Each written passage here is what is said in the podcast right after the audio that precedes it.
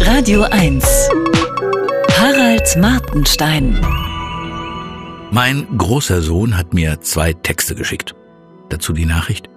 Ich wollte ChatGPT auf die Probe stellen, habe ChatGPT zwei Kolumnen vor dir schreiben lassen. ChatGPT gilt als die bisher höchst entwickelte künstliche Intelligenz, die öffentlich zugänglich ist. Der Fachbegriff für so etwas heißt Chatbot. Sie führt mit Menschen Dialoge, lernt daraus und verfasst Texte. Die erste Kolumne hatte mit der Weltlage zu tun. Textprobe? Die großen Herausforderungen, mit denen wir konfrontiert sind, reichen von Klimawandel und Überbevölkerung bis hin zu wirtschaftlicher Instabilität und politischen Konflikten. Wir müssen uns bereit machen, um diese Herausforderungen zu bewältigen und eine Zukunft für uns und unsere Kinder zu schaffen. Dazu müssen wir uns von den alten Denkmustern befreien. Dieser Sound erinnerte mich an die Neujahrsansprachen des Bundespräsidenten. Alles war sprachlich korrekt, inhaltlich schwer angreifbar und ergab irgendwie Sinn. Aber wer soll so etwas Unoriginelles lesen wollen? Mit einer Kolumne dieser Art würde man nie Ärger kriegen und nach acht Wochen wäre sie abgesetzt. Der zweite Text sollte die Maskenpflicht behandeln. Erster Satz. Es ist wieder einmal Zeit für mich, meine Gedanken mit Ihnen zu teilen. Chat GPT ist echt eine Schlaftablette.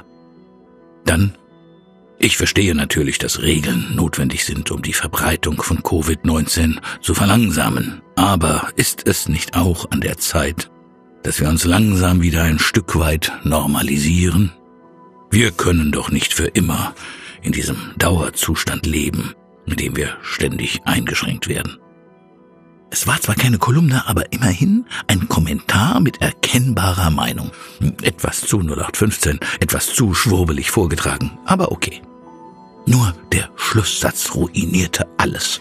Er klang in seiner Devotheit nach Pekinger Allgemeiner Zeitung. Ich hoffe, dass die politischen Entscheidungsträger dies berücksichtigen. Na ja, dachte ich, für den Anfang ganz gut. Im Grunde kann ChatGPT sofort als schlechter Leitartikler anfangen. Zum guten Leitartikler ist der Weg noch weit. Ein Freund, mit dem ich über diese Leseerfahrung sprach, sagte, Individualität werden Computer nie hinkriegen.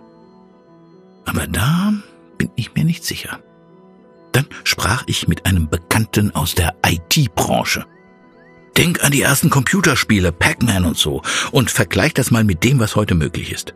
Die Speicherkapazität wächst rasend schnell. ChatGPT hat einfach zu wenige Texte von dir gut genug analysiert, Deine sprachlichen Marotten fehlen, der biografische Hintergrund, Lieblinge und Lieblingsgegner.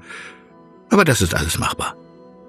Zehn Jahre und ein Computer könnte in Sekundenschnelle meine Kolumne schreiben. Was ich als Programm postmortal ewig weitermachen könnte, wäre für viele fortschrittliche Menschen in Deutschland eine Horrorvorstellung. Der Bekannte aus der IT-Branche sagte, Viele fragen sich, warum wir nie Besuch aus der Zukunft bekommen. Auch Zeitmaschinen sind theoretisch möglich. Falls es in tausend Jahren noch Menschen gibt, müssten die in der Zeit reisen können. Wo sind sie? Er glaube, dass unser Universum nur ein Computerspiel unserer fernen Nachfahren sei. Alles eine Frage der Speicherkapazität. Wir seien virtuell.